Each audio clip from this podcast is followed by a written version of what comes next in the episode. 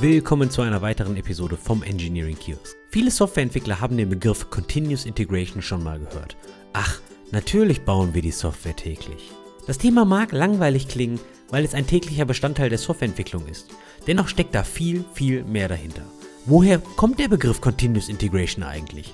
Inwieweit hat sich das Konzept von CI sowie die Tools in den letzten 17 Jahren entwickelt? Was bedeuten die Buzzwords Dev Pipeline Parity, Shift Left, CI-Theater, Dev Done und Done Done eigentlich? Warum sollte auch das Management dafür sorgen, dass der Bild immer grün ist? Und wie sieht CI eigentlich außerhalb der Welt von Web, Cloud und Mobile aus? Zum Beispiel in Industrien wie Automotive und IoT. All das und noch viel, viel mehr klären wir in dieser Podcast-Episode. Viel Spaß! Was mich immer wieder an der Softwareentwicklung fasziniert, ist, dass die meisten Leute, die heutzutage unterwegs sind und Software entwickeln, irgendwie immer auf den neuesten Hype-Train aufspringen. Ja? Hype-Driven Development, Hacker-News-Driven Development. Aber Praxis, die wir täglich anwenden, ist eigentlich schon super alt. Wie zum Beispiel etwas, was vor circa 25 Jahren mit Extreme Programming eingeführt wurde. Extreme Programming hatte eine Praxis, die nannte sich permanente Integration. Das ist nicht der heutige Name, den wir verwenden, denn der heutige Name, der wurde ein paar Jahre später von Martin Fowler in einem Artikel von 2006 geprägt und zwar hat er dies mit Continuous Integration übersetzt. Und Continuous Integration kommt heute in allen Formen, Farben und Co. Aber es ist, wenn man es mal zurückführt, eine sehr alte Praxis und ich hoffe in jeder Firma heute Standard, weil Wolfgang und ich das natürlich auch machen, aber auch immer nur im Cloud- und Websektor und wir eine Podcast-Episode zu diesem Thema mal aufnehmen wollen, haben wir uns etwas Hilfe geholt, der ein paar mehr Systeme gesehen hat als Wolfgang und ich in unserem Leben. Deswegen begrüße ich Michael. Hallo. Hallo. Michael, wer bist du? Du kommst aus dem Großraum Stuttgart. Du hast am berühmten KIT, am Karlsruher Institut für Technologie äh, studiert. Also zu, für mich ist das zumindest berühmt, als einer der äh, Top-Informatik-Unis meines Wissens nach. Du bist immer mal wieder als Speaker auf den Bühnen dieser Welt auf Technologiekonferenzen unterwegs. Dein Geld verdienst du als Infrastructure Consultant bei Swordworks und du bist passionierter Radfahrer und hast allein im Juni diesen Jahres, Juni 2023, circa 1200 Kilometer auf deinem Drahtesel abgerissen. Ist das korrekt? Ich glaube, das trifft es ganz gut, ja. Wie reist man 1200 Kilometer im Juni auf dem Drahtesel ab? Ähm, wenn man sich für Wettbewerbe vorbereitet, wo man das dann in vier Tagen macht, dann ist es ganz gut, wenn man das davor mal innerhalb von einem Monat gemacht hat. Also dieses Jahr war für mich eher ein, ein Jahr mit wenig Kilometern und Juni vielleicht einer, der ein bisschen herausgestochen ist, aber ich mache das regelmäßig. Ja. Du redest gerade über irgendwelche Ultra-Fahrradrennen oder ähnliches. Ja, genau. Also man nennt das Privés, es unterscheidet sich ein bisschen von diesen Hardcore-Ultracycling-Events, weil es nicht um die Zeit geht, sondern im letzten, letztlich darum, ob man das schafft oder nicht und das eigentlich so ein Rennen gegen sich selber ist und nicht gegen andere. Also ich würde mich jetzt nicht als Ultracycler bezeichnen, aber äh, Leute verstehen das wahrscheinlich inzwischen drunter. Ja. Also ich gebe ja zu, wenn ich von hier zum Bäcker fahre, tut mir der Popo schon weh. Ne? Also von daher, vielleicht habe ich auch einfach nur den falschen Sattel. Aber nun gut. Sprechen wir ein bisschen über Continuous Integration. Ich habe immer so das Gefühl, dass jeder, der schon mal eine Zeile Code geschrieben hat, äh, Berührung mit Continuous Integration hat und dass jeder denkt, er versteht dieses Thema und dass jeder genau weiß, was es ist. Aber in diesem ganzen Space schwirren ja unglaublich viele Buzzwords mit. Und deswegen würde ich dich mal fragen, wie würdest du denn Continuous Integration definieren? Was würdest du sagen, ist Continuous Integration? Ich würde sagen, im, im Kern ist Continuous Integration die, die Fähigkeit, dass unsere Software immer in einem, in einem auslieferbaren Zustand ist. Also dass egal welche Änderungen wir an Software machen, ob das Features oder Bugfixes sind oder Refactoring, dass wir spätestens nach einem Tag wieder einen Zustand haben, wo wir die Software potenziell ausliefern könnten. Das ist für mich eigentlich der Kern von Continuous Integration. Und ausliefern bedeutet jetzt also wirklich in Produktion bringen, was dann auch immer Produktion heißt, Kubernetes oder ein Webserver oder von mir aus auch einen Raspberry Pi. Genau. Also das kommt eben auf die Software an, die wir bauen, ob wir die danach in die Cloud deployen und das ein Webservice oder eine Webseite ist, ähm, oder ob wir die Software als Mobile App auf ein Smartphone shippen, wenn du so möchtest, oder in den App Store stellen, ähm, oder ob wir sie eben als Embedded Software auf ein Device spielen. Ja. Continuous Integration ist aus der Softwareentwicklung nicht mehr wegzudenken. Aber auch bei modernen Datenpipelines und Datenplattformen findet Continuous Integration seine Anwendung. So arbeitet unser Episodensponsor About You ebenfalls an der Integration von Best Practices und der Weiterentwicklung ihrer Dateninfrastruktur. Dafür sucht About You einen Tech Lead, um das Datenteam und die Dateninfrastruktur auf die nächste Stufe zu heben. Und diese Infrastruktur ist alles andere als klein und langweilig.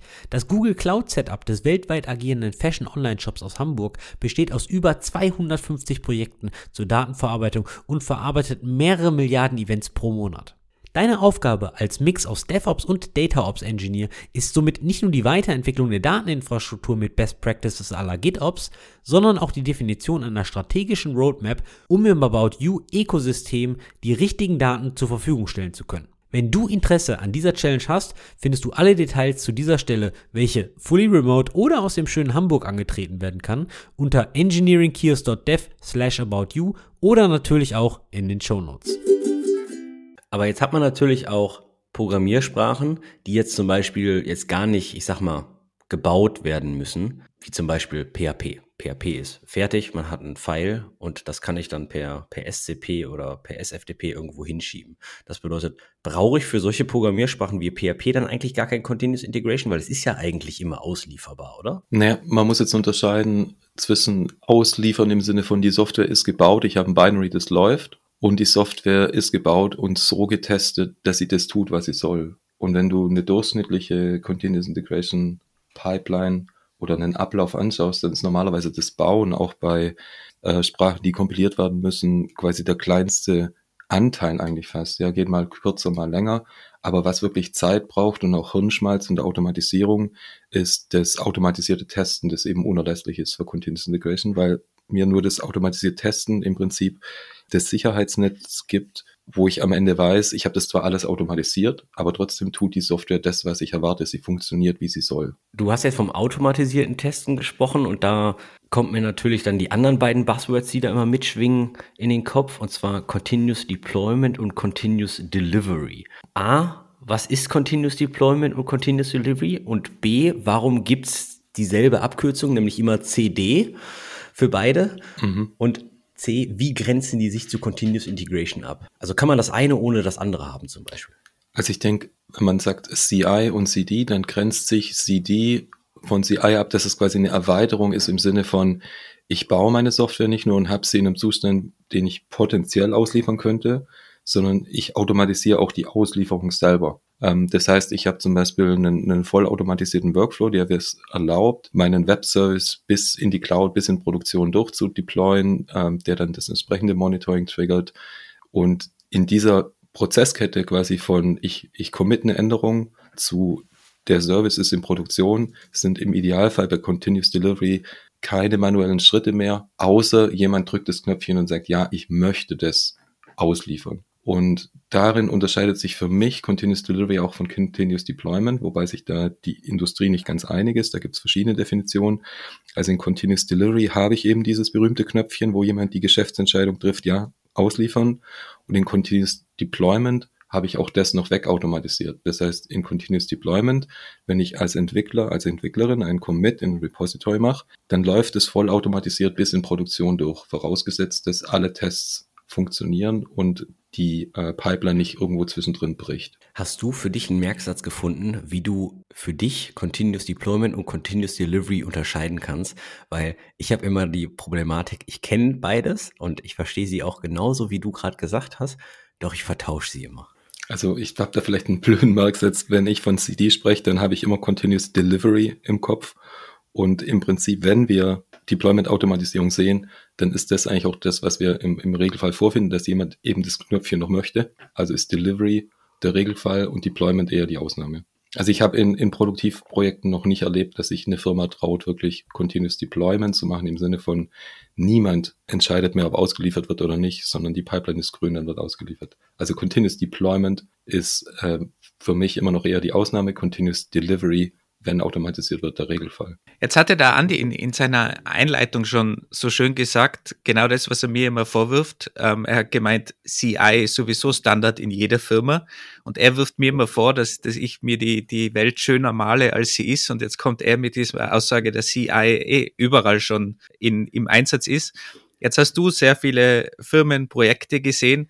Was ist denn deine Meinung dazu? Ist CI wirklich so der Standard, der schon überall im Einsatz ist und nirgends mehr wegzudenken ist? Oder gibt's schon Bereiche, wo das noch nicht so angekommen ist, würde ich mal sagen, auch wenn es ein altes Thema ist? Also ich glaube, was wir schon überall sehen, ist, dass Leute anfangen oder Entwicklungsteams anfangen, CI-Pipelines zu bauen und CI-Systeme zu nutzen und zu einem gewissen Grad auch automatisiert zu testen. Aber um nochmal auf den Kern von Continuous Integration zurückzukommen, was wir trotzdem nicht sehen, ist, dass Leute wirklich ihre Software in einem Zustand halten, der sie ihnen erlauben würde, dass sie jeden Tag ausliefern können oder dass, dass der, die Mainline der Software, wie wir auch sagen, quasi in einem stabilen Zustand ist. Aus unterschiedlichsten Gründen, ja. Das heißt, die, die Tools sind da, der Wille ist da, aber der Kern von Continuous Integration wird trotzdem oft nicht erreicht. Und äh, wenn wir jetzt schon bei dem Kern sind, was, was macht denn so eine CI-Pipeline aus? Also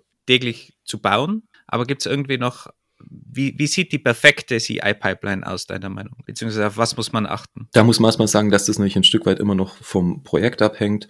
Aber ich würde mal sagen, eine, eine perfekte CI-Pipeline gibt mir äh, zehn Minuten, nachdem ich meinen Commit gemacht habe oder gepusht habe, ein 99-prozentiges Feedback, ob dieser Bild funktioniert oder nicht. Und mit Bild meine ich jetzt quasi, die Software baut, sie kann getestet werden, sie kann deployed werden. Das, das wäre für mich, glaube ich, eine, eine ideale Pipeline. Dazu kommt, dass die Pipeline mir im Fehlerfall halt ein sehr spezifisches Feedback gibt, was kaputt ist, wenn meine Software nicht funktioniert.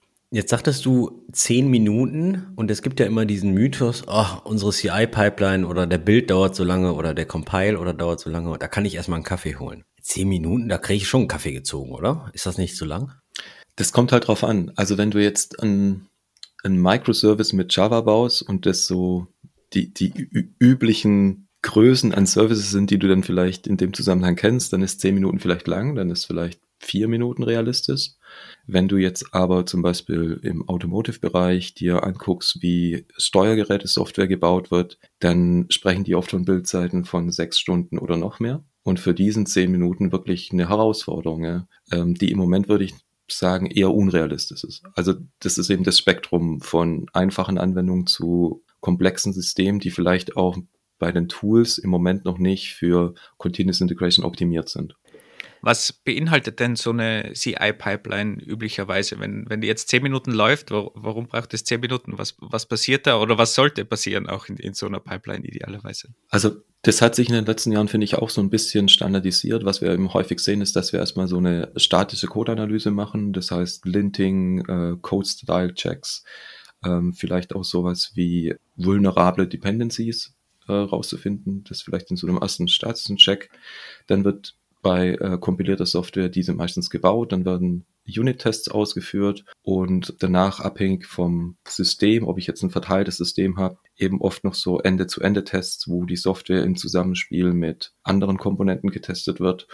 Und wenn die Software zum Beispiel in die Cloud deployed wird, dann ist oft auch schon im CI-Teil ein Deployment in eine produktionsähnliche Umgebung mit inbegriffen, wo ich dann teste, wie verhält sich denn meine Software, wenn sie tatsächlich auf dem Zielsystem läuft. Das sind, glaube ich, so die groben Schritte, die ich in einer, in einer CI-Pipeline sehen würde. Und es kommt jetzt eben ganz stark auf die Größe der Software an, auf die Tools, wie schnell das letztlich umgesetzt werden kann. Jetzt hatte ich in der Einleitung auch gesagt, dass der Begriff permanente Integration von 1999 ist Ende der 90er, dass Martin Fowler die ganze Sache 2006 irgendwie nochmal in eine neue Weinflasche ähm, gefüllt hat. Und äh, Martin Fowler hat 2006 einen Blogpost darüber geschrieben, was aus seiner Sicht Continuous Integration ist, was es sein sollte, was es nicht ist. Und meine Frage ist jetzt, ich meine, wir haben 2013, 2000, äh, 2023, 2024. Was hat sich in den letzten 17, 18 Jahren seit dem originalen Blogpost von Martin Fowler eigentlich in Continuous Integration geändert? Hat sich überhaupt was geändert oder haben wir uns in diesem Bereich einfach gar nicht weiterentwickelt? Also vielleicht würde ich dazu noch mal einen kleinen Schritt zurückgehen, weil wir haben jetzt sozusagen schon über Pipelines und äh, Laufzeiten und so gesprochen, aber vielleicht wollen wir uns erstmal noch mal diesen Gesamtworkflow, diesen Arbeitsablauf von Continuous Integration anschauen. Und der fängt eben schon vor dem CI-System an. Also der fängt damit an, dass ich meine gesamte Software, allen Source Code erstmal in, in Versionskontrolle habe. Weil ohne dass ich sozusagen jedwede Änderung überhaupt nachvollziehen kann, kann ich auch nachher keine Automatisierung triggern. Und Versionskontrolle hat also in dem Zusammenhang einmal die Aufgabe, dass ich Änderungen nachvollziehbar machen kann, dass ich von Commit zu Commit sehen kann, was hat sich denn verändert und hat aber eben dann auch die Funktion, dass ich mit jeder Änderung, die Einfluss auf meine Software hat, äh, nachher auch Automatisierung triggern kann. Dann ist es ganz wichtig, dass mein Bild wirklich automatisiert abläuft. Also das ist, glaube ich, das ist vielleicht was, was sich geändert hat die letzten Jahre oder seit diesem Artikel 2006. Also ich muss sagen, 2006, da habe ich gerade so studiert. Da hatte ich herzlich wenig Ahnung von komplexen, großen Software-Systemen und Builds, aber dem Hörensagen nach war es damals halt schwierig, ein, ein Software wirklich vollautomatisiert zu bauen. Also ich stelle mir halt vor, dass Tools wie Gradle oder Maven äh, damals entweder noch gar nicht existiert haben oder halt in ihren, in ihren Kinderschuhen steckten.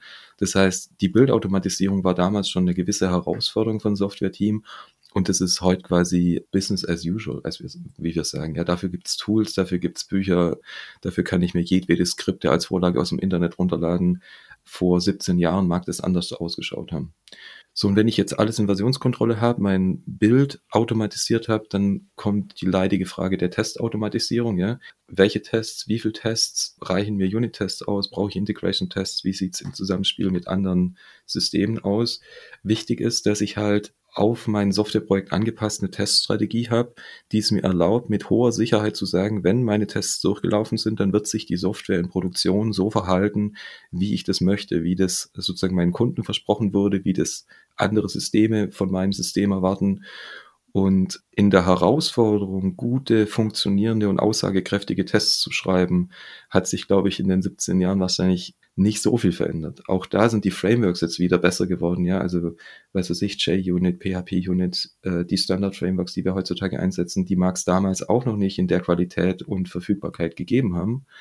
Ähm, aber der, der Hirnschmalz, der, der läuft sozusagen in die oder muss in die Qualität der Tests gehen und das Test-Framework ist da sozusagen nur ein sehr, sehr kleiner Anteil. Das heißt, glaube ich, die Herausforderung oder die Challenge für ein, für ein Softwareentwicklungsteam, ein gutes Netz an Tests zu haben, das ist vermutlich ähnlich schwierig geblieben. Und dann ist dieser, dann kommt dieser Disziplinanteil, ja. Also wir haben Versionskontrolle, wir haben Bildautomatisierung, wir haben Testautomatisierung, so und jetzt kommt dieser Teil Disziplin eines Softwareentwicklungsteams, den es braucht, damit sozusagen die Pipeline am, am Leben erhalten wird. Also du hattest vorher kurz über Bildfatigue gesprochen, Andi. Wie geht ein Team damit um, wenn eine Pipeline rot wird? Wird diese Pipeline in absehbarer Zeit gefixt? Oder denken Leute nach einer Weile, ah, das ist eh immer rot, das ist mir egal. Äh, mein Zeug funktioniert auf meiner Maschine, ich ship das jetzt mal, das wird, das wird in Produktion schon funktionieren, ja. Wenn, wenn dieser Moment eintritt, dann ist Continuous Integration kaputt. Dann funktioniert zwar vielleicht mein, mein Server noch und ich habe immer noch eine Pipeline, aber der, der eigentliche Sinn und Zweck von Continuous Integration ist in dem Moment beim Teufel. Und ich glaube, auch darin hat sich vielleicht ein bisschen was geändert, dass die Tools es einfacher machen, die Pipeline grün zu halten, also dass du schnelleres Feedback bekommst, dass das Feedback vielleicht spezifischer wird, dass du schneller weißt, was muss ich reparieren, wenn es kaputt ist. Aber dies, dieser Disziplinteil, der ist nicht weggegangen. Ja, es ist immer noch am, am Team sozusagen, sich an die Regeln zu halten. Also es ist dann viel mehr eine Mindset-Frage als eine technische Frage. Es wurde mehr zu einer Mindset-Frage, würde ich sagen. In Summe, ja. Die technischen Probleme sind gelöst. Die Tools sind ubiquitär. Du kriegst äh, GitHub Actions für Ome mit, mit Open Source Projekten. Du kriegst für sehr wenig Geld, wenn du, wenn du kommerzielle Software machst. Die Tools sind nicht mehr das Problem. Du musst es schon gleich gar nicht mehr selber bauen. Du musst sie nur noch anwenden. Es gibt zig Bücher, Blogposts, Podcasts über das Thema. Aber ja, du musst das Mindset haben und du musst dich sozusagen an die Regeln halten, ein Stück weit, dass es am Ende funktionieren kann. Es ist sehr schön, nur mehr anwenden, unter Anführungszeichen. Es ist nur die Anwendung. Das, das hat sich gerade so alles so super einfach angehört. Versionskontrolle, okay, ich würde fast sagen, da sind inzwischen eine ganze Menge Leute drauf. Ja? Also von mir aus auch noch auf äh, CVS oder SVN, ja, muss ja nicht immer Git sein. Oder äh, Mercurial oder ähnliches, was es da halt noch so alles gibt. Ähm, Build Automation, okay, kann man, kriegt man auch noch hin, die ganze Sache automatisch jeden Tag um drei Uhr zu starten oder ähnliches. Also das, das, das kriegt man noch hin. Und dann, dann, dann fand ich es schön, du hast über Test Automation gesprochen und danach hast du über Disziplin gesprochen. Das, da, da, da, muss ich, da muss ich so ein bisschen grinsen. Bezüglich Disziplin und den, den, den Bild dann auch grün zu halten und äh, keine Bildfatigue einschleichen zu lassen. Ich habe mal eine schöne Story gelesen von Flickr, dieser, dieser Fotoplattform. Die haben mal vor boah, zehn Jahren oder so, haben die sich eine Straßenampel gekauft, haben die ins Büro gestellt und haben da ihren, ihren, ihre CI-Tool, ich glaube, Jenkins angeschlossen. Und wenn der dann rot gegangen ist, dann war natürlich das ganze Büro rot, weil die da ein, zwei, drei Straßenampeln stehen hatten.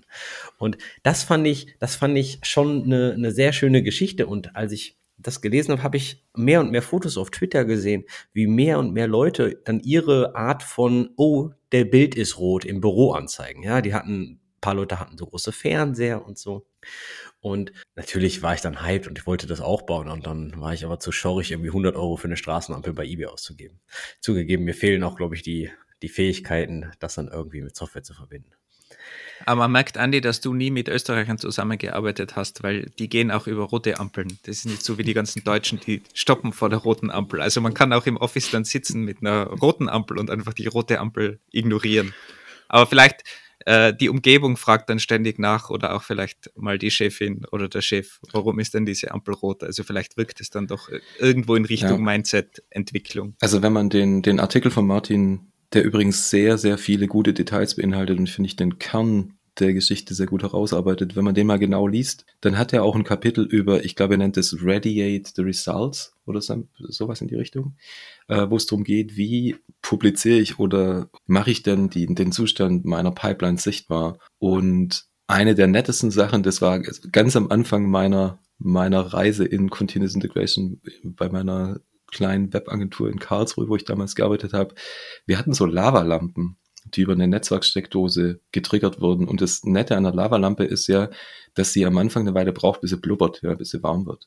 Das heißt, diese zehn Minuten, wo man sagt, äh, in der Zeit sollte eine Pipeline wieder gefixt werden oder ein Bild wieder gefixt werden, wenn er mal kaputt war, das war etwa die Zeit, wo es gedauert hat, bis die Lava anfing zu blubbern. Und also erstmal ging die Lampe an und dann wusste das Team, oh, oh, oh, oh, oh. Und dieser, dieser Gamification-Teil da drin, den finde ich nach wie vor super toll. Also das hat mit der Zeit auch ein bisschen seinen Reiz verloren, leider.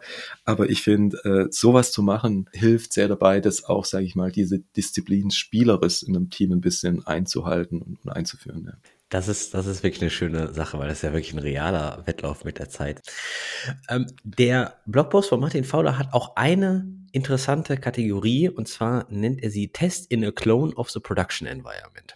Und meiner Meinung nach oder meiner Erfahrung nach ist jedes Team versucht, das Produktionsenvironment lokal irgendwie nachzubilden auf einem Staging-Server und ähnliches.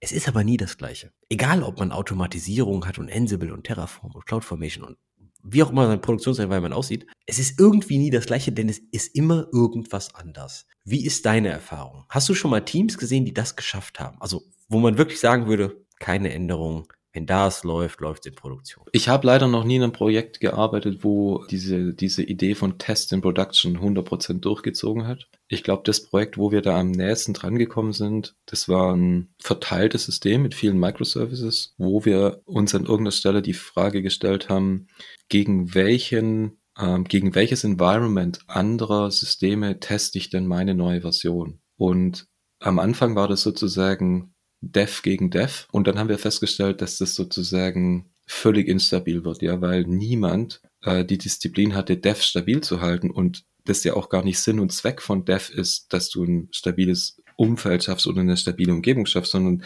dass Dev ja eigentlich möglichst immer deinen aktuellen Stand widerspiegelt, der eben zwischendrin auch mal instabil sein kann. Und wir haben das dann Stück für Stück dahin verändert, dass wir gesagt haben, jedes System, das sozusagen gegen ein anderes System getestet wird, stellt sich selber nur in Produktion zur Verfügung. Also ich, ich möchte es so ein bisschen vergleichen mit, wenn du in, an irgendeiner Stelle in deinem Workflow zum Beispiel GitHub einsetzt und du hast einen Test-Workflow und du hast einen Produktiv-Workflow, dann würdest du ja auch nie auf die Idee kommen, GitHub zu fragen, ob sie dich auf ihr Testsystem lassen, um deinen Testworkflow zu testen, sondern du bist auch mit deinem Testworkflow immer auf der Produktivversion von GitHub. Das heißt, dein externes System ist immer in Produktion. Du testest immer gegen Produktion. Nur dein eigenes System geht sozusagen die verschiedenen Stages durch und du testest quasi auf einer Integration Stage oder in einer Integrationsumgebung deines eigenen Systems gegen die Produktivkomponenten der Nachbarsysteme.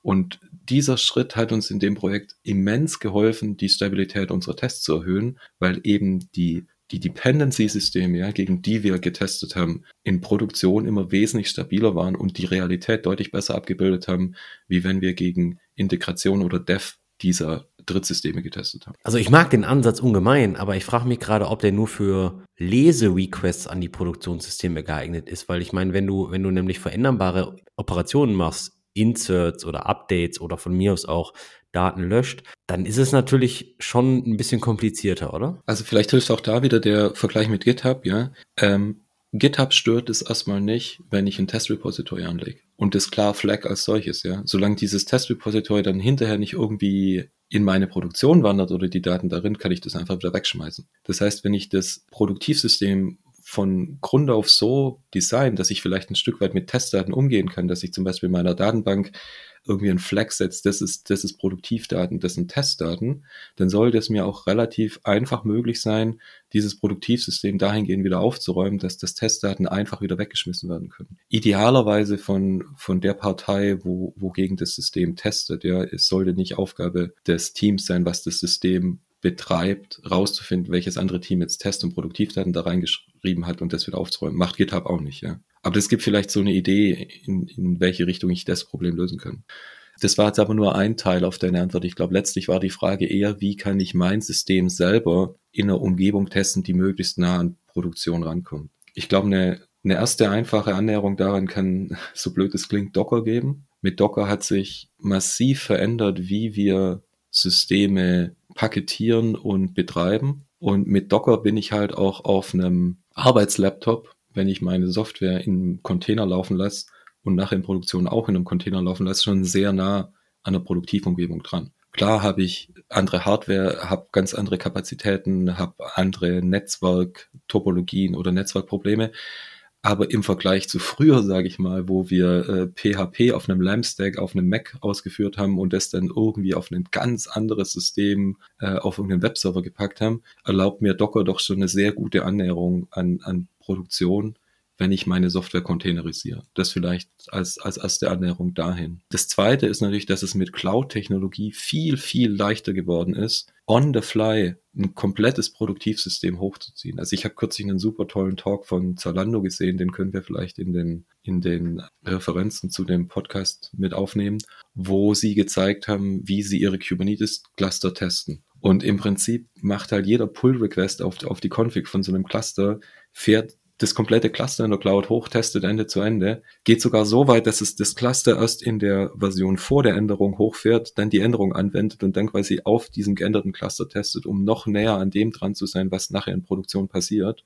Und das machen die sozusagen on the fly und schmeißen nachher alles wieder weg. Das wäre vor hm, zehn Jahren wirklich, würde ich sagen, nahezu unmöglich gewesen. Und heutzutage ist das ist es machbar. Ja, das ist das, was ich meinte mit dem Effort in die Testautomatisierung. Also wenn sich ein Team ernsthaft dahinter klemmt und das sozusagen geschäftskritisch ist, dass ich so teste, dann kann ich das in der Cloud relativ leicht machen. Und das erlaubt mir natürlich ein ganz anderes Testen in einer produktionsähnlichen Umgebung, wie ich das noch vor, vor zehn Jahren konnte.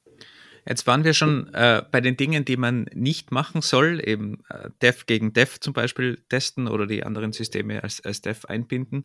Gibt es sonst irgendwo noch so Best Practices oder Dinge, die man auf keinen Fall machen sollte oder eben positiv formuliert machen sollte, die, die positive Variante davon? Ja gut, das ist natürlich, da gibt es viel, ja. Ähm, ist die Frage, wo wir da anfangen wollen. Ah, wir haben, wir haben Zeit, kein Problem.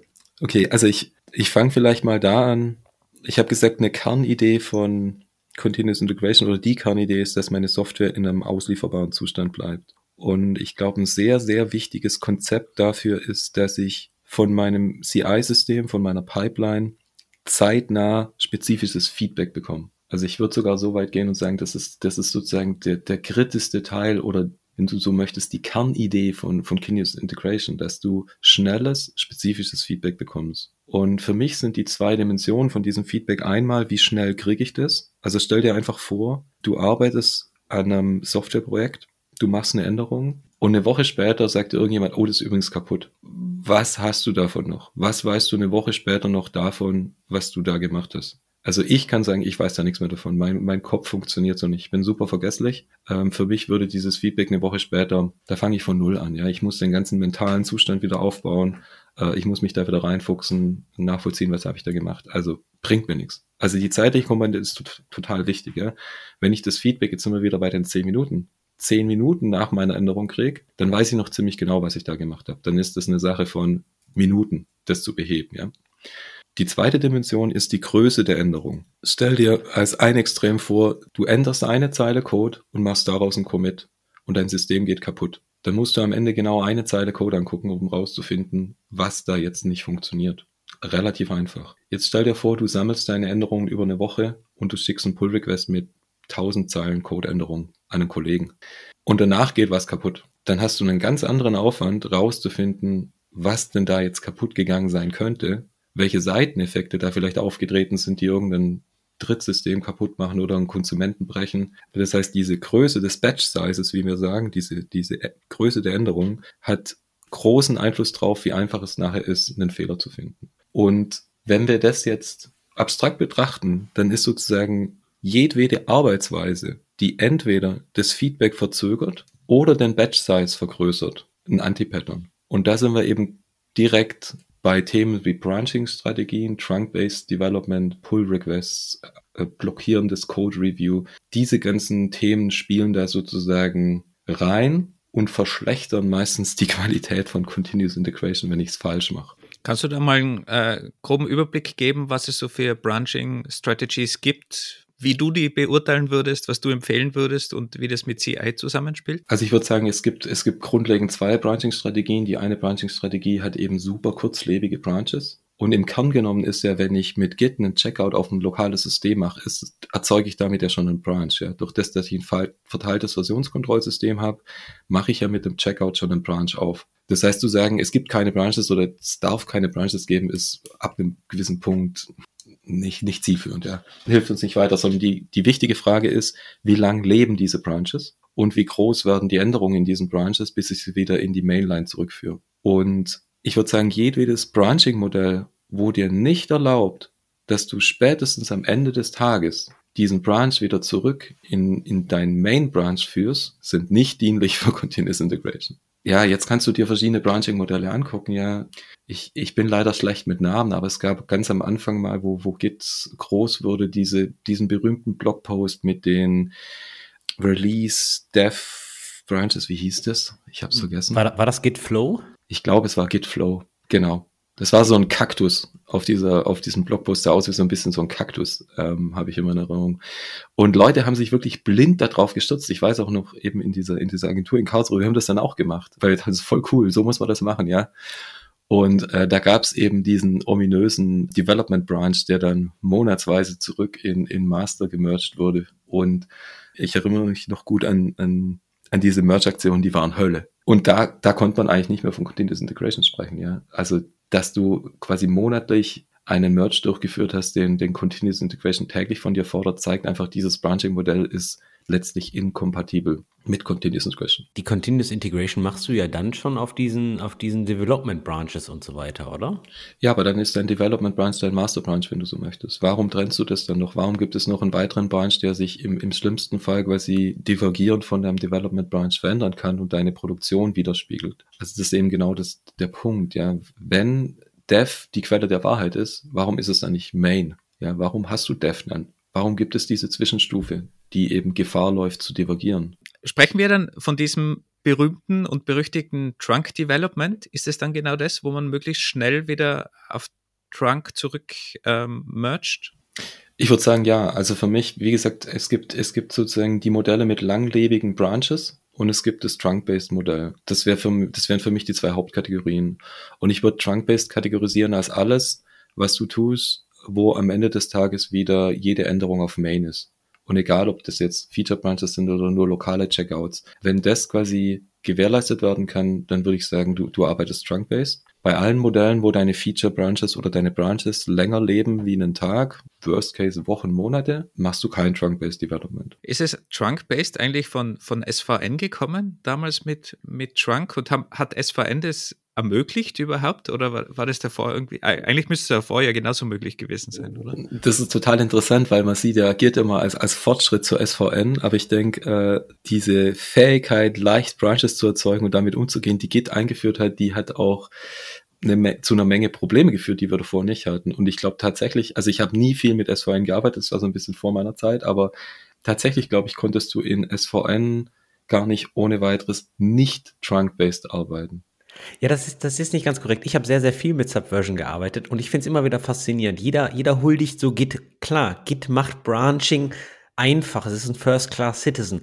Aber Subversion kann ebenfalls branchen und mergen. Es ist nicht ganz so einfach wie in Git, das ist richtig. Aber, und es ist auch kein First-Class-Citizen, das ist richtig. Aber es war immer möglich. Ja, also ein Development Branch zu ziehen und dann wieder auf Trunk. Und Achtung, mal ganz kurz für alle Leute, die erst seit zwei, drei Jahren in der Softwareentwicklung sind. Der Name Trunk ist eigentlich der Main beziehungsweise Master von Subversion. Es ist genau das gleiche, was wir in Git heute Master und Main nehmen, wurde in Subversion Trunk genannt. Aber es war eigentlich nie, nie üblich in Subversion so einfach viele Branches zu haben, rauszubranchen, wieder zurück äh, rausbranchen. Das war einfach vom Modell anders vorgesehen. Zumindest so, wie ich das immer empfunden habe mit Subversion. Ja, es war, es war, es war, wie gesagt, kein First-Class-Citizen. Es war, es war ja nicht so, ich meine, als Git rauskam, hatten wir gerade äh, äh, Git-Flow, wie Michael gesagt hat, und das, was man jetzt auf GitHub macht mit diesem Pull-Request und zurück in Main, das nennt man jetzt auch GitHub-Flow. Ja, und es gibt ja, glaube ich, noch andere Branching-Modelle. Also man, man hat nie so darüber nachgedacht. Also ich, ich ähm, wollte nicht sagen, dass Branching in Subversion nicht möglich war. Also mir ist bewusst, dass das ging. Ich glaube, die Veränderung kam, wie du gesagt hast, an die mit der Leichtigkeit, wie man Branches in, in Git anlegen kann. Und natürlich dann auch mit, glaube ich, ein paar irreführenden Konzepten, die zu Beginn von Git propagiert und blind befolgt wurden. Ja ich glaube, ein, weiteres irreführendes Konzept, was Leute mehr oder weniger blind kopiert haben, ist eben auch dieser äh, Pull-Request-basierte Workflow, der eben aus der Open-Source-Welt kommt. Also man muss sich einfach verdeutlichen, GitHub war zu Beginn erstmal ein Tool, ähm, das sozusagen SourceForge abgelöst hat, wenn es darum ging, Open Source Projekte zu managen, ja, dies Open Source und verteilt arbeitende Teams ermöglicht hat, eben Git als, als Versionskontrollsystem einzusetzen. Und in dieser Open Source Welt, wo du, sagen wir mal, Kernkontributoren hast und dann weitere Kontributoren, die jetzt eher weiter weg sind vom Projekt und vielleicht eine gewisse Qualitätskontrolle notwendig ist, dass nicht jede Veränderung, die da Hinz und Kunz in so einem Repo macht, gleich in Main wandert. In so einem Kontext machen Pull-Requests und Code-Reviews von Kernkontributoren natürlich völlig Sinn. Wenn ich das jetzt aber blind auf ein Softwareentwicklungsteam in einer in einer Firma übertrage, die sozusagen im Idealfall noch in einem Zimmer Schreibtisch an Schreibtisch nebeneinander sitzen, dann macht dieses Konzept gar keinen Sinn, weil du sozusagen nur noch Kernkontributoren hast, die ihre Software kennen, die sich gegenseitig kennen, die miteinander reden können, die sozusagen jeden Tag zusammenarbeiten. Und dort den gleichen Workflow einzuführen, der eben in diesem Open Source Umfeld funktioniert, führt letztlich nur zu Verzögerung von deinem Feedback und zu unnötigen Context-Switches bei den Leuten, führt aber die, die eigentliche Absicht, ja, die, die Qualität der Software hochzuhalten, im, im Worst Case sogar ad absurdum und macht das Gegenteil davon. Wenn, wir, wir reden ja schon die ganze Zeit von, von CI-Pipelines und, und schnellem Feedback und so weiter.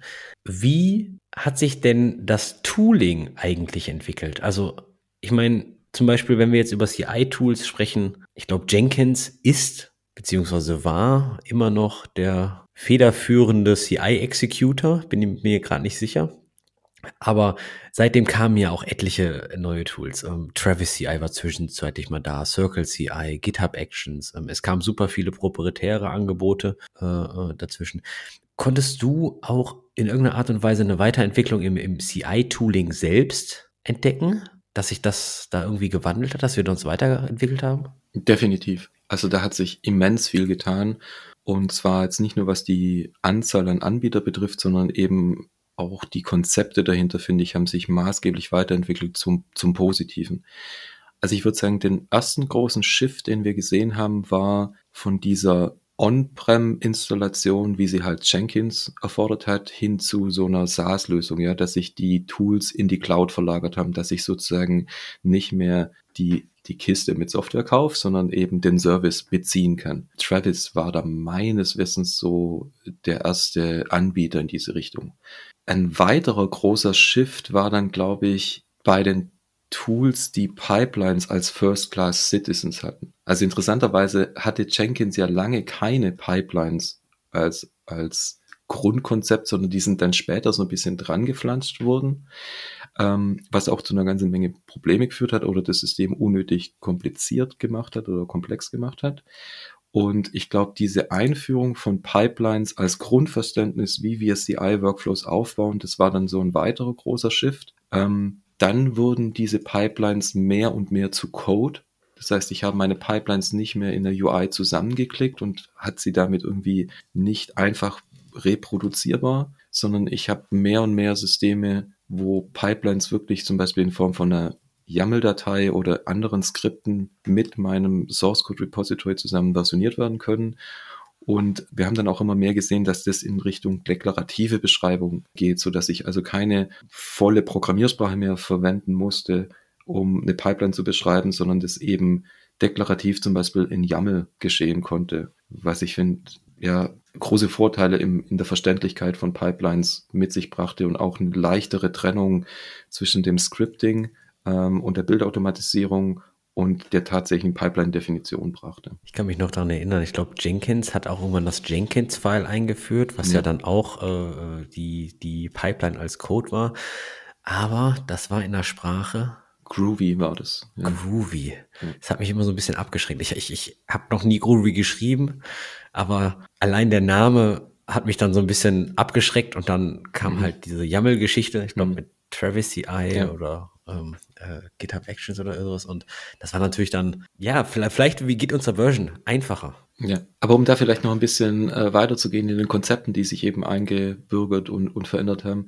Ich glaube, ein weiterer großer Schritt war dann nochmal dieser Übergang zu containerisierten Bildumgebungen. Also das ist, glaube ich, auch was, was, was ich das erste Mal in, in Travis CI gesehen habe, dass du einfach einen, einen Docker-Image angeben konntest, in dem dein Bild abläuft was halt den großen, großen Vorteil hatte, dass ich sozusagen meine komplette Bildumgebung wieder deklarativ in einem, in einem Docker-File beschreiben konnte und dann auch shippen konnte. Das heißt, ich konnte lokal genau den gleichen Container ausführen und mein Bild da drin ausprobieren, wie er danach im CI-System abgelaufen ist. Also hier auch wieder Stichwort ja so Produktionsnähe.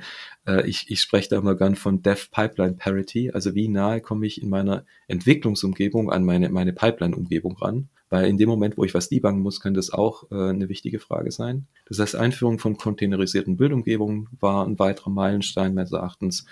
Und dann, das war vielleicht ein bisschen weniger spektakulär, hat sich auch das Plugin-Konzept drastisch verändert von Jenkins zu jetzt zum Beispiel GitHub Actions als einer der, der moderneren Player.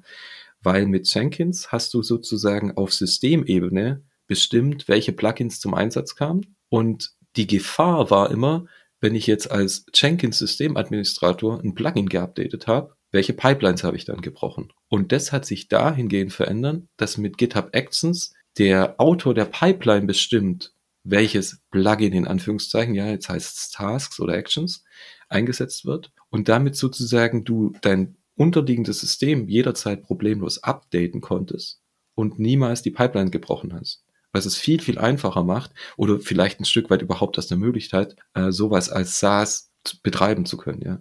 Und ich denke, das war so der letzte große, das, die letzte große konzeptionelle Veränderung, wo, wo ich jetzt beobachtet habe, wo ich denke, die uns wirklich vorangebracht hat in, im Zusammenhang mit CI-Systemen. Du hattest gerade schon die, die populären Tools von, von heute erwähnt und äh, ich kann den Schmerz, den du erwähnt hast, mit dem Upgraden von Jenkins-Instanzen fühlen. Ich weiß nicht, wie viele Stunden ich damit verbracht habe. Große Jenkins-Instanzen, die also locker 100, 150 Projekte auf der Instanz hatten, mit diversen Slaves und, und äh, oder, oder Followern äh, geupdatet habe, mehrere Stunden investiert.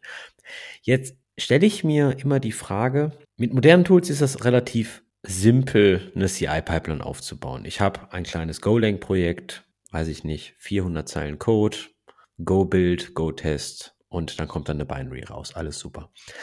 Jetzt gab es oder gibt es, glaube ich, immer noch, aber in vielen Firmen dieses Movement von einem Monorepo. Weil, auch wenn man eine Microservice-Architektur hat oder vielleicht eine gewisse äh, Standardisierung durch ein Plattformteam, dass man eine zentralisierte Logging-Library hat oder ähnliches und man möchte einen Breaking Change einführen, dass man den einfach komplett in allen Applikationen mit einem Commit durchführt. Ich meine, ich glaube, Google hat das damals sehr durchs Dorf getrieben, wie toll das doch ist. Die ganze Sache bringt aber natürlich dann auch ein paar Herausforderungen mit. Also ich st stelle mir jetzt vor, ich habe das Backend in einem Repository und in demselben Repository habe ich noch das Frontend mit JavaScript und TypeScript und dann sind da vielleicht noch meine Data Science Prozesse drin, weil irgendwie Produktion auch ans Data Warehouse angeschlossen ist und so weiter und so fort. Also wir haben ziemlich verschiedene Teams, arbeiten an einem großen Repository in verschiedenen Sprachen. Und wenn ich da jetzt an über Continuous Integration nachdenke, frage ich mich, muss ich bei jedem Commit das komplette Monorepo bauen? Oder wie verhält sich das mit dem schnellen Feedback Loop von Continuous Integration in einem Monorepo? Weil umso mehr ich bauen muss, umso mehr verschiedene Sprachen habe, umso herausfordernder ist ein 10 Minuten Feedback Loop. Das ist eine sehr spannende Frage. Ich, ich hoffe, dass ich jetzt die richtigen Termini verwende, um, um sie zu beantworten.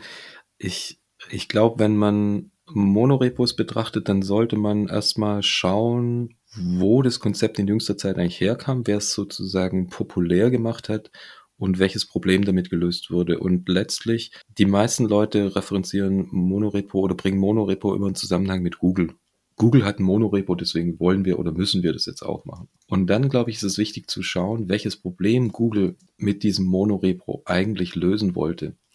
Und nach meinem Verständnis war das Google-Problem, dass sie in ganz vielen verschiedenen Softwareprojekten jeweils Abhängigkeiten hatten, die dann jeweils transitive Abhängigkeiten hatten. Also du hast ein Java-Projekt und bindest eine Library ein über Gradle und diese äh, Library hat selbst wieder Abhängigkeiten. Das bezeichne ich als transitive Abhängigkeiten. Und das große Problem, das jetzt auftreten kann, ist, wenn zwei eingebundene Libraries die gleiche transitive Abhängigkeit haben, und du diese transitive Abhängigkeit plötzlich in unterschiedlichen Versionen hast. Weil dann kann es nämlich passieren, dass du in einem Projekt zwei transitive Abhängigkeiten mit einem Versionskonflikt hast. Und um dieses Problem zu lösen, hat Google irgendwann gesagt, wir wollen jede Abhängigkeit nur noch in einer Version haben. Und um das zu managen, verwenden wir ein Monorepo, in dem diese Abhängigkeit genau einmal auftaucht. Und das war sozusagen ihr Ansatz, um das Problem von Versionskonflikten in Abhängigkeiten zu lösen.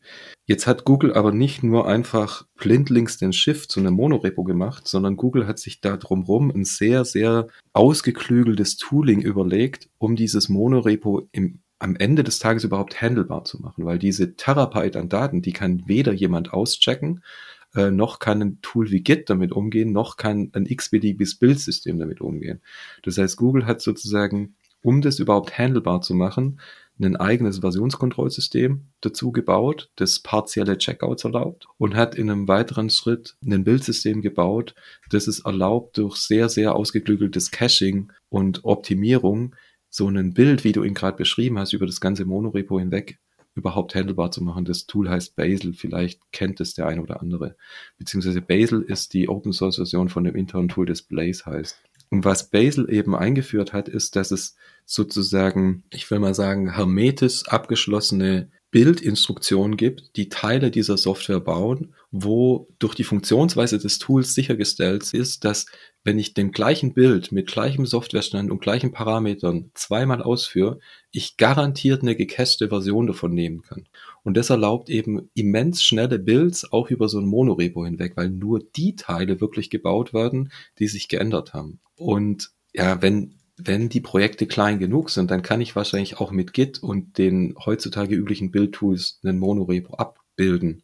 Aber ich sollte nicht naiv davon ausgehen, dass das beliebig skaliert. Und wenn die, Pro die Projekte groß genug werden, die, die deine Source Code Base eine gewisse kritische Größe übersteigt, dann wird man damit vermutlich mit Git und handelsüblichen Build-Tools in Probleme laufen, dann ist ein Monorepo nicht nicht feasible, nicht realistisch, ja. Es ist ja sowieso immer mit Vorsicht zu genießen, wenn jemand sagt, wir müssen das so machen, weil es macht Google so oder Facebook so oder Amazon so. Und ganz oft ist es ja die falsche Lösung für mich als kleine Firma oder als kleines Team oder auch als mittelgroßes Team.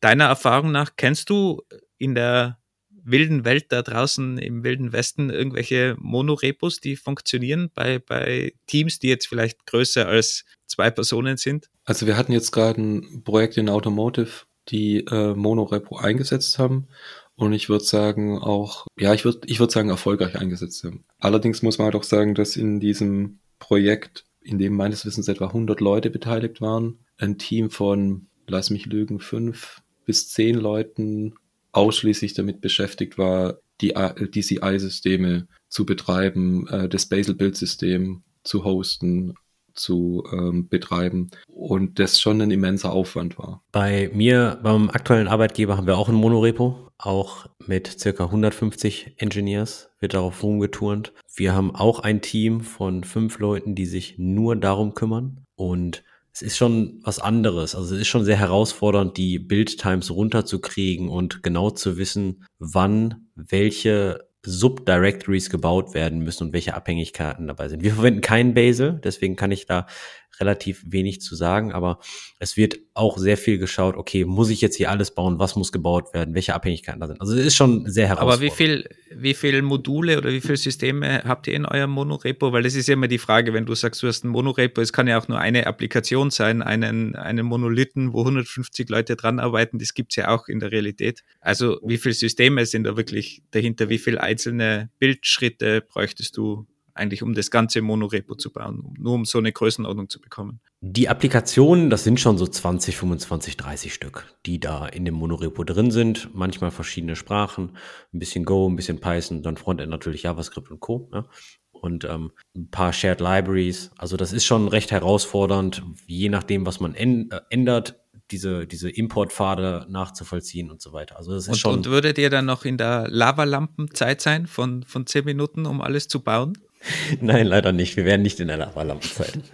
Also bei uns kann man vielleicht zwei Kaffee holen oder drei, vielleicht auch ein bisschen mehr. Also der, der, der, der Bild ist alles ein bisschen, ein bisschen, dauert ein bisschen. Ähm, aber da werden teilweise auch Images gebaut und, und, und Linux-Packages, RPM-Packages. Also es ist jetzt nicht die klassische äh, Go-Build und NPM-Install, sondern da wird ein bisschen mehr gemacht. Und die, die, die Tests laufen das sind auch keine klassischen Unit-Tests, da wird auch sehr viel Cloud-Infrastruktur hochgefahren, weil Datenbanken getestet werden und solche Geschichten. Also das ist dann alles ein bisschen, bisschen größer und dann leider sind wir damit nicht mehr in den zehn Minuten. Und ihr baut wirklich alles jedes Mal neu in der Pipeline? Das muss ich zugeben, weiß ich jetzt gerade gar nicht, ob das auf jedem Commit ist oder ob das nicht äh, zeitlich getriggert ist, alle 10 Minuten, 15 Minuten, 20 Minuten, damit man mehrere Changes bündelt, ähm, weil das natürlich dann je nach CI-Infrastruktur auch sehr kostenintensiv sein kann, wenn wir sehr viel Cloud-Infrastruktur hinten dran fahren hochfahren. Ähm, muss ich passen, müsste ich, müsste ich nachreichen. Aber wenn ihr das alle zehn Minuten baut, dann äh, euren grünen Fußabdruck habt ihr dann auch keinen. Das ist korrekt, aber du kannst bei uns, wenn du, ich mache jetzt keine Werbung, aber du kannst auch sagen, okay, meine Cloud-Infrastruktur verbraucht so viel CO2 und so weiter. Also das liefern wir inzwischen über unsere API zurück. Also ähm, dann äh, können wir da. Aber nicht von eurer eigenen Pipeline scheinbar. Das muss ich zugeben, das weiß ich nicht. Ich kenne die Berechnung nicht. Aber äh, also dich zurück jetzt gut rausgeredet. ich komme aus dem Pott, es tut mir leid. Was soll ich machen? Ähm, Michael, du hattest schon während des Talks bisher ähm, das ein oder andere Buzzword fallen gelassen. Du hattest äh, das Buzzword Dev Pipeline Parity fallen lassen. Fand ich auch sehr schön. Ähm, wir hatten gerade ein bisschen über Bildfatigue gesprochen. Und zwei Buzzwords kommen mir immer auch so vor in dem Kontext von Continuous Integration. Und zwar einmal ist das das sogenannte CI-Theater und einmal das Buzzword Shift Left, was ich gerade ganz hoch im Management höre. Kannst du uns einmal kurz erklären, was das CI-Theater ist und einmal was Shift Left ist? Ja, dann fangen wir doch mit dem Management-relevanten Shift Left an.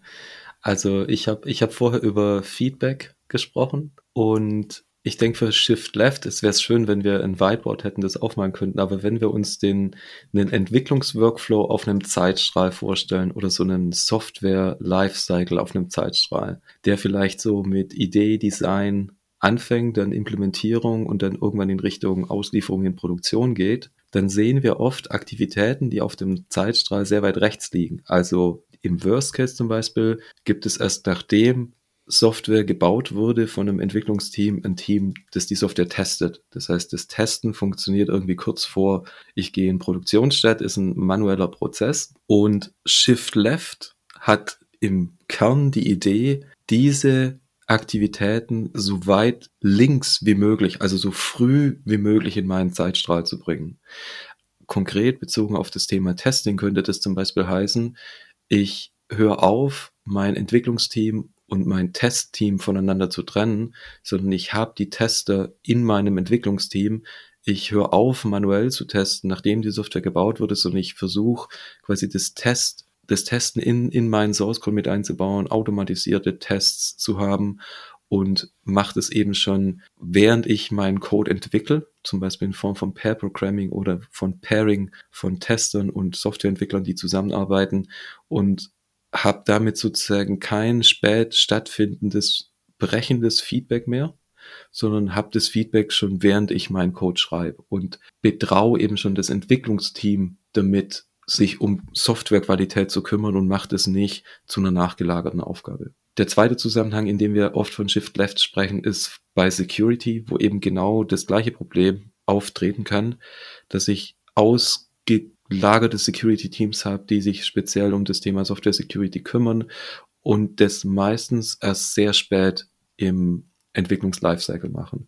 Auch hier ist eben die Frage, wie kann ich Security in die Softwareentwicklung integrieren? Ähm, das ist zum einen wieder eine Tooling-Frage, ja, sowas wie Security-Scanners in meine Pipeline einzubauen, aber eben auch die entsprechende Awareness im Entwicklungsteam zu schaffen, wo wir eher wieder bei Kultur und Mindset sind, so dass ich zum Beispiel solche Dinge wie Threat Modeling schon sehr früh im Entwicklungszyklus mache und mit dem Entwicklungsteam durchexerziere, statt dass ich darüber jetzt nur irgendwelche spezialisierten Security-Leute Gedanken machen und ich damit eine, eine Separation zwischen den Themen Entwicklung und, und Security habe, ja. Wie siehst denn du das ganz allgemein mit den, mit den Teams? Weil so ein Team muss ja immer mehr eigentlich selbst machen. Und die ganze DevOps-Schiene, die noch mitspielt und man soll die Server selber betreuen, man soll am besten beim Produkt mitarbeiten, man soll noch Kontakt zum Kunden am besten haben, damit man das Produkt auch versteht und damit man das nahe alles entwickeln kann. Jetzt kommt die ganze Security-Ecke noch und meine eigene Hardware soll ich mir auch noch aussuchen, inklusive meinem Tisch und irgendwie macht am Ende das Team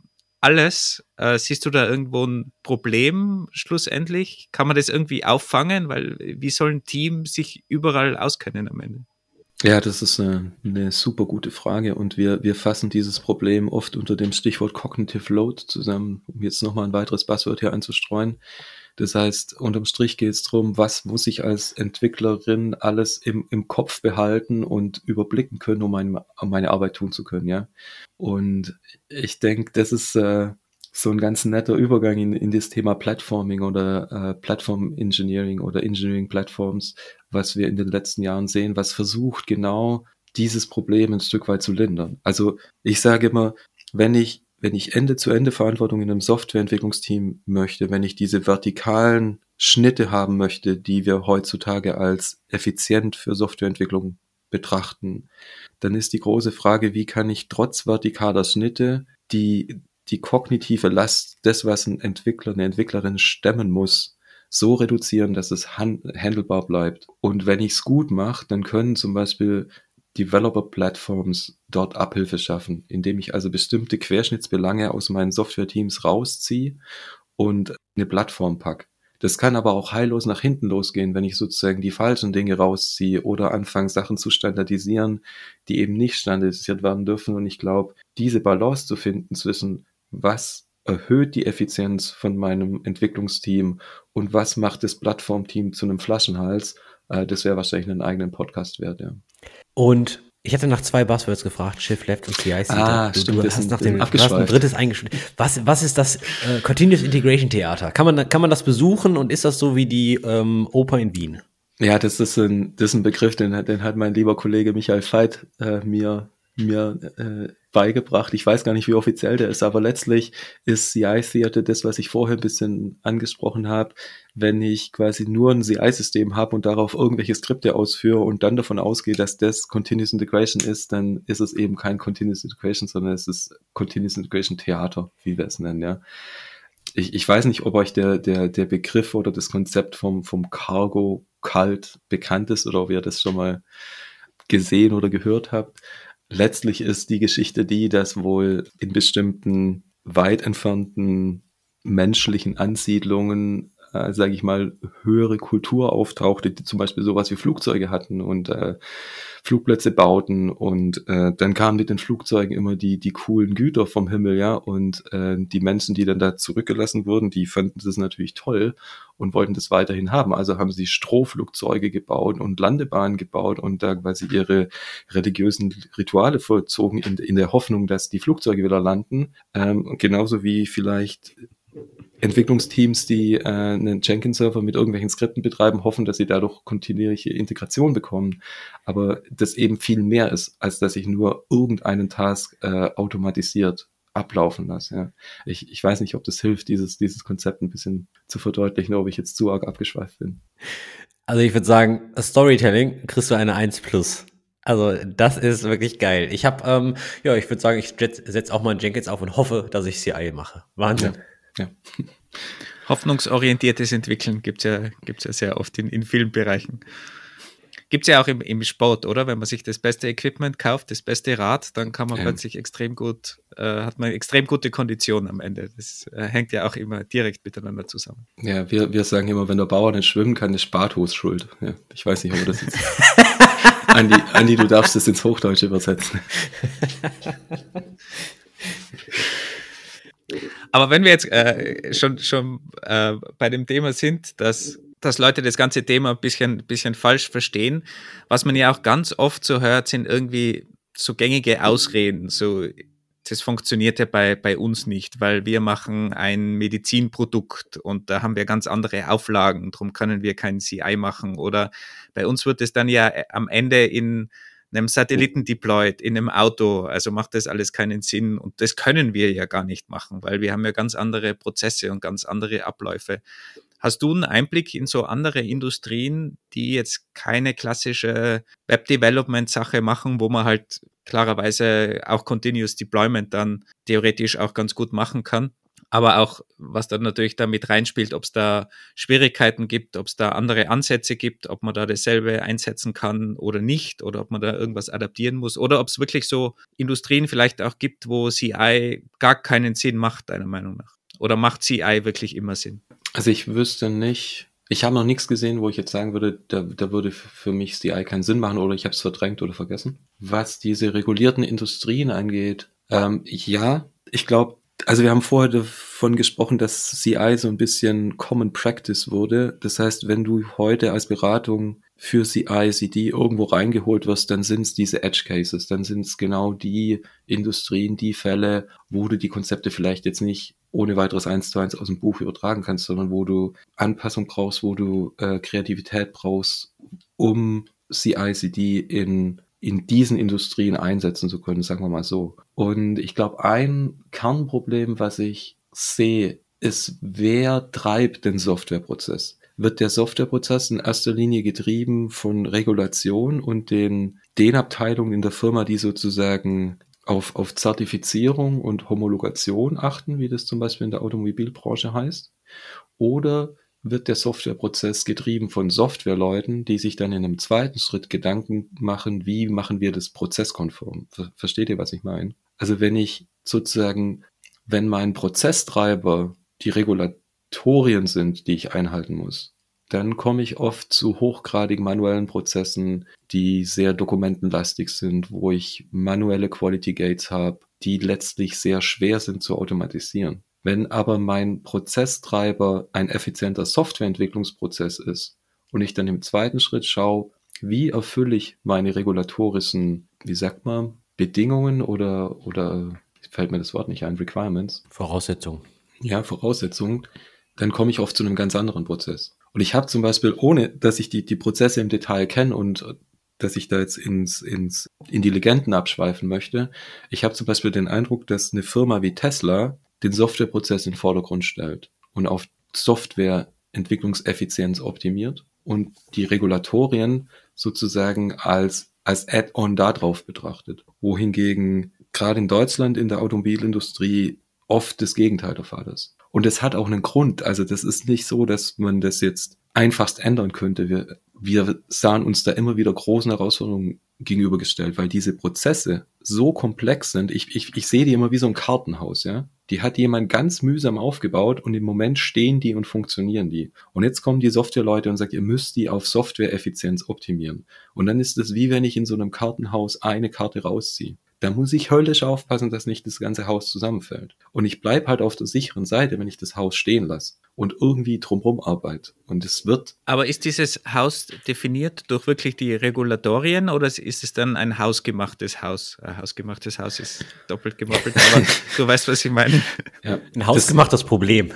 Genau, das ist quasi, so ähm, wie soll ich das sagen?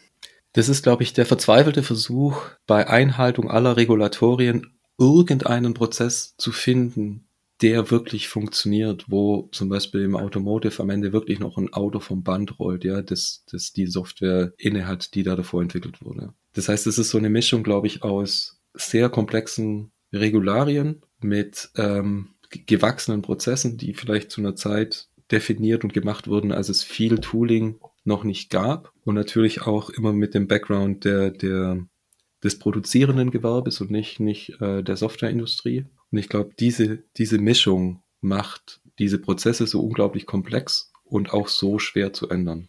Und jetzt kommen wir vielleicht wieder zurück zu Continuous Integration. Ich glaube, eine Sache, die ich einleitend nicht gesagt habe, die da im Verständnis ganz wichtig ist, wir sagen oft auch, CI/CD macht das Releasen unserer Software zu einer Geschäftsentscheidung oder ermöglicht uns, dass das Releasen unserer Software eine Geschäftsentscheidung wird. Das heißt, ich bin nicht mehr von meinen Techies abhängig, die mir dann irgendwann sagen, ah, wir sind jetzt soweit, ich glaube, wir trauen uns zu releasen, sondern ich kann das sozusagen in die Hände der Verantwortungsträger in, in meiner Firma geben, dass sie entscheiden, wann sie eine, ein Release raushauen wollen, in Produktion schicken wollen und wann nicht.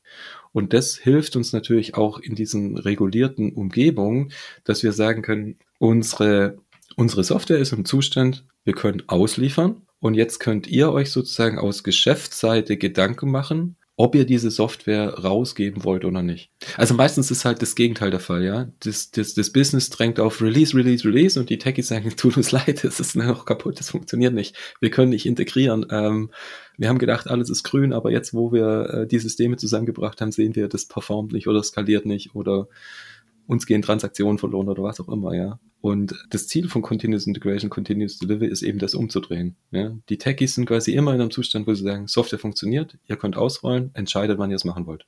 Das heißt ja, dass man, was man sonst hier immer sagt, man empowert das Team bei DevOps und bei, der, bei dem ganzen Mindset, dass das Team zum Beispiel deployen kann selbstständig. Ist das ja mal auch ein Empowerment von, vom Business und Product, dass die entscheiden können, wann was released wird. Also auch in diese Richtung gibt es Empowerment in dem Fall. Ich glaube, das Empowerment, das im Idealfall stattfindet, ist, dass das Management einen sicheren Überblick über den Fortschritt von Projekten hat. Also ich, ich nenne das man, an manchen Stellen gern der Unterschied zwischen Dev Done und Done Done. Ja? Also ein Entwickler sagt ja, bin fertig, läuft auf meiner Maschine, zu ein Entwickler sagt ja, ich bin fertig, weil ich weiß, das läuft in Produktion. Das funktioniert in Produktion. Und ich glaube, wenn ich diesen Übergang schaffe, dann wird's für Projektmanagement zum Beispiel auch wieder viel einfacher, den Überblick zu behalten, wo ich denn tatsächlich stehe mit meinem Projekt. Und ob ich wirklich 80 Prozent fertig bin, wenn die Entwickler mir sagen, sie sind 80 Prozent fertig, oder ob 80 Prozent fertig nur heißt, ah, 80 Prozent von dem, was ich haben will, läuft auf irgendeine Entwicklungsmaschine.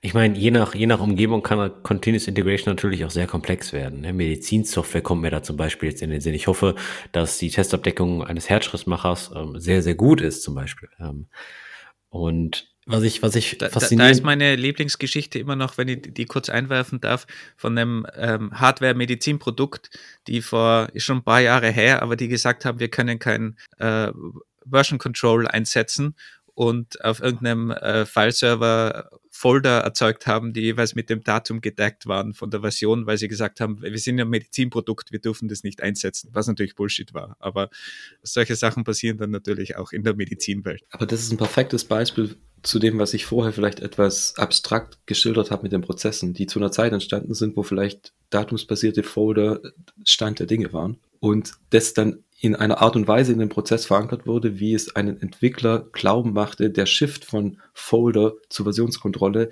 widerspricht beim Prozess. Dabei war die Intention des Prozesses eine ganz andere. Nur die geht dann verloren. Ja? Es, es geht dann oft dieser Shift von Intention zur Ausführung, der läuft Gefahr, dass vergessen wird, was wir eigentlich mit dem Prozess erreichen wollen. Man muss ja auch sagen, ab und zu werden diese, diese regulatorischen Voraussetzungen oder Anforderungen natürlich auch als, als Ausrede genutzt. Oft oder falsch Bereich interpretiert als Unwissenheit kann ja genauso passieren, dass man einfach, äh, es war halt so bisher und man, man traut sich das vielleicht gar nicht umzustellen. Und es, es kann dir auch niemand beantworten. Ganz oft ist das ja so schwammig alles definiert und dann brauchst du irgendwelche Consultants, die dir dann auch nur sagen, ja, so hundertprozentig ist es nicht definiert und könnte funktionieren, man kann es so machen oder nicht. Es ist halt immer extrem schwierig dann. Mir ist auf jeden Fall schon öfters in meiner Karriere untergekommen, dass jemand PCI DSS und die Zertifizierung dahinter, also PCI DSS ist für, für Zahlungs, für die Verarbeitung von Zahlungstransaktionen und, und Co., Kreditkartendaten, all, all sowas, dass man sowas, wenn man sowas hat, wenn man solchen Zertifizierungen unterliegt, dass man kein Continuous Deployment machen kann und Co. Ist natürlich für alle offen gesprochen Blödsinn. Natürlich kann man das, denn diese Zertifizierung hat nicht explizit da drin stehen, ihr dürft kein Continuous Deployment machen, sondern natürlich muss man auf ein paar Sachen achten, aber es ist möglich. Und ähm, das, das finde ich immer schade, wenn ich irgendwo mit jemandem spreche, sagt, können wir nicht machen wegen Zertifizierung ABC oder halt irgendwelchen anderen Regulatorien. Ähm, darf ich nochmal auf deine Frage eingehen, Wolfgang, weil vielleicht habe ich es erst jetzt besser verstanden, wenn du von Empowerment sprichst. Ich ich habe vorher von dem Shift Left gesprochen und warum es wichtig ist, zum Beispiel Themen wie Qualität und Security im Team zu verankern. Ich würde vielleicht an der Stelle noch ein bisschen weitergehen. Wenn ein Softwareentwicklungsteam gewohnt ist, dass die Prozesse, nach denen sie arbeiten, von außen vorgegeben werden, dann wird es vermutlich sehr viel brauchen, dass diese Leute daran rütteln und anfangen, das zu hinterfragen und zu optimieren. Wenn du das Team dahingegen empowerst, dass du sagst, das sind die Kriterien, die ihr erfüllen müsst, damit wir sozusagen regulatorisch konform bleiben. Überlegt euch, wie ihr das am besten hinkriegt. Dann ist es ein ganz anderes Empowerment von einem Team aus, aus meiner Sicht. Und dann wird ein Team ganz anders mit diesen Fragen umgehen und vielleicht auch ganz andere Lösungen finden, modernere Lösungen finden, wie wenn diese Prozesse von dem berühmten PMT-Department in meinem Konzern vorgegeben werden. Vielleicht hilft das nochmal. Also auch die, die Sicherheit dann dem Team geben, wenn ihr die und die Kriterien erfüllt, dann habt ihr, seid ihr sonst frei und, und wir haben dann die Sicherheit und alle agreeen äh, darauf, dass das halt dann so funktioniert im Prozess. Dass man wegkommt von der Vorgabe des Prozesses und mehr zu der Vorgabe der Kriterien zurückkehrt, ja, und sagt, das sind die Kriterien, die wir nach außen erfüllen müssen, sonst bekommt unser Auto keine Straßenzulassung, sonst bekommt unser medizinisches Gerät keine Zulassung von welcher Behörde auch immer. Aber nicht sagen, ihr müsst haarklein diese Schritte erfüllen, weil wir denken, dass ihr damit die Kriterien erfüllt. Das ist ein, das ist ein Unterschied in der Denke, ja. Und ähm, glaube ich, erlaubt auch den Leuten, die näher am tatsächlichen Doing sind, sich zu überlegen, was ist der effizienteste und beste Weg, die Kriterien zu erfüllen. Ist jetzt alles sehr abstrakt. Entschuldigung. Wo, wobei man da natürlich auch, was ich so gehört habe von, von äh, Personen, die in der Branche auch arbeiten und, und mehr drin sind, dass da natürlich das, das Problem wieder von, äh, ich glaube, du hast Cognitive Load genannt, ähm, dass da natürlich nochmal so wie die Security-Ecke auch nochmal die Regulatorien auf die Entwickler und Entwicklerinnen zukommen. Das heißt, ich muss nochmal mehr mitdenken. Kann natürlich schon ein Empowerment sein, aber ist natürlich auch so, dass ganz viele EntwicklerInnen einfach sagen, warum muss ich mir jetzt mit den ganzen Regulatorien da auch noch auseinandersetzen und, und verstehen jetzt, wie, wie diese ganzen komplexen Zertifizierungen laufen. Also da sind ja auch, glaube ich, viele Leute einfach gar nicht bereit dafür, sich darauf einzulassen. Also das ist wahrscheinlich bei Entwicklerteams schon, kann schon auch noch ein Problem sein, in, in der Branche zumindest. Definitiv. Ich denke, das alles muss am Ende machbar bleiben. Vielleicht hilft es ja nochmal, ein Kollege hat mir das kürzlich gesagt und das war für mich sehr hilfreich für meine, für mein mentales Modell, zu unterscheiden, was ist kurzfristige Cognitive Load in einem Team und was ist langfristige Cognitive Load.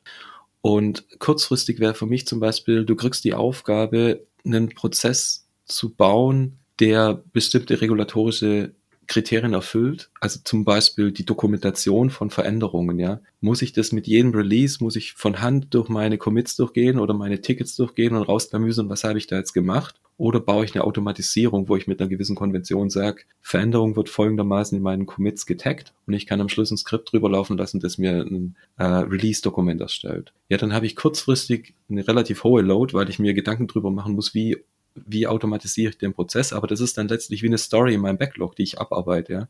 Das ist nicht, das mündet nicht in langfristige Cognitive Load, wo ich mich wieder und wieder mit der Erfüllung dieses regulatorischen Kriteriums beschäftigen muss. Also ich, ich glaube ganz allgemein, dass das natürlich eine super Herangehensweise ist und äh, so wie man halt auch meiner Meinung nach als Produkt verstehen muss, gehört es halt auch dazu, weil es halt Teil des Produktes ist, auch zu verstehen, was da dahinter steckt bezüglich Regulatorien und Zertifizierungen und was man so erreichen muss. Aber in der Realität und in der Praxis ist halt auch so, dass da ganz viel sture Entwickler herumlaufen, die einfach sagen, ich möchte mich um meinen technischen Teil kümmern and that's it. Und ich glaube, das predigen wir ja auch im, im Podcast und in, den, in ganz vielen Episoden, dass es eben wichtig ist, da auch mehr zu verstehen, was außerhalb der, der klassischen Technik so, so abläuft. Und nur dann kann man ein sinnvolles Produkt entwickeln und auch hervorbringen. Und ich glaube, da ist es halt dann eben nochmal komplexer in, in der Welt, wenn man in der Medizinentwicklung ist oder in der Autoentwicklung. Definitiv. Das bedeutet, der allgemeine Wunsch ist, nicht der sture Entwickler zu sein und nur auf seinen Code zu gucken. Ist das richtig? Na, ich glaube, ein Blick links und rechts über den Tellerrand äh, schadet schon nicht. Also wir, wir, wir sagen bei Sautox immer, dass wir erstmal das Geschäft verstehen müssen, um eine gute Lösung zu bauen. Ja, und ein großer Teil unserer Arbeit ist es immer erstmal von den Leuten erklärt zu kriegen, was wollen sie denn da eigentlich machen? Was, welches Problem wollen sie eigentlich lösen? Was sind die Geschäftswerte, Geschäftsziele, die sie mit einem Softwareprodukt erreichen wollen. Michael, wow, wow, wow. Ich bin in diesen Podcast gegangen mit dem Gedanken, ich weiß doch, was CI ist und gehe fast eine Stunde, Stunde anderthalb später raus mit, ich denke, ich habe jetzt ein deutlich besseres Verständnis von CI, besonders im Buzzword-Bingo mit CI-Theater, ähm, Dev Done, Done Done fand ich sehr schön. Und besonders auch ähm, das Empowerment mit Shift Left, dass man eigentlich mit einer guten, funktionierenden CI-Pipeline vielleicht auch einfach dem Management sagen kann, ja, entscheidet doch einfach, wann wir releasen, ja, und triff du die Entscheidung, wann das das Beste fürs Business ist und nicht ich. Und das hat mir zumindest eine neue Perspektive eröffnet. Wir haben natürlich ein paar Sachen noch außen vor gelassen, aber ich glaube, das Thema ist so komplex, dass wir das alles gar nicht in einer Stunde, Stunde anderthalb covern können. Hast du noch etwas, was du dir von unseren Hörerinnen und Hörern wünschen würdest oder was du denen mit auf den Weg geben möchtest? Ich bin eigentlich immer froh, wenn ich Feedback kriege, wie verständlich meine, meine Aussagen waren, äh, wo ich Leute vielleicht äh, vor den Kopf gestoßen habe oder irgendwas gesagt habe, was Leute nicht verstehen oder wo ich konkreter werden kann. Also wenn es dort irgendwelche, irgendwelches Feedback gibt, wäre ich, wäre ich sehr dankbar, egal in welcher Form. Und ich freue mich natürlich über, über Detailfragen oder Dinge, die offen geblieben sind und hoffe, ich kann die irgendwie in Form von Kommentaren oder wie auch immer beantworten. Würde mich sehr freuen. Ja, wir haben ja unseren Discord-Server, da kann ja jeder vorbeikommen und auch was einwerfen. Also wenn es da draußen noch irgendwelche Firmen gibt, die, die sagen, es macht Sinn, äh, Folder mit äh, Datum zu erzeugen, statt äh, Version Control zu verwenden, dann äh, auch, auch da immer super interessant. Vielleicht gibt's ja, gibt's ja irgendwo einen Bereich, wo das Sinn macht oder andere Bereiche, was der Michael gesagt hat. Also kommt gerne vorbei. Links sind natürlich in den Show Notes auch von Michael, was du jetzt alles erwähnt hast, sammeln wir natürlich zusammen und knallen wir dann in die Show Notes. Vielen, vielen Dank auch von meiner Seite. Super viel gelernt. Für mich super interessant auch immer, wie viel das Mindset eigentlich ausmacht bei diesen ganzen Dingen und wenn es um moderne Entwicklung geht, wie wenig unter Anführungszeichen, wie wenig die technische Seite immer wichtig ist und wie viel eigentlich so Mindset-Geschichten äh, ausschlaggebend sind und, und das Team auch weiterbringen können und wo man halt wirklich dann auch was verändern kann und den Prozess ändern muss und kann und aber auch dahinter stehen muss und nicht nur ein Tool einsetzen kann oder soll, der dann das dann die Probleme löst. Ein Jenkins wird halt keine Probleme lösen. Ich habe den, ich habe die, ich habe die den Cargo-Kult sehr gut gefunden mit diesem Strohflugzeug, dieses Ding. Die fand, die fand ich schön. Okay, das bedeutet eigentlich, ich muss mit meinem Jenkins jetzt auch mal was tun. Eine Installation reicht leider nicht. Michael, vielen lieben Dank. Grüße in den Süden und bis bald. Tschüss. Sehr gerne. Danke euch. Danke. Ciao.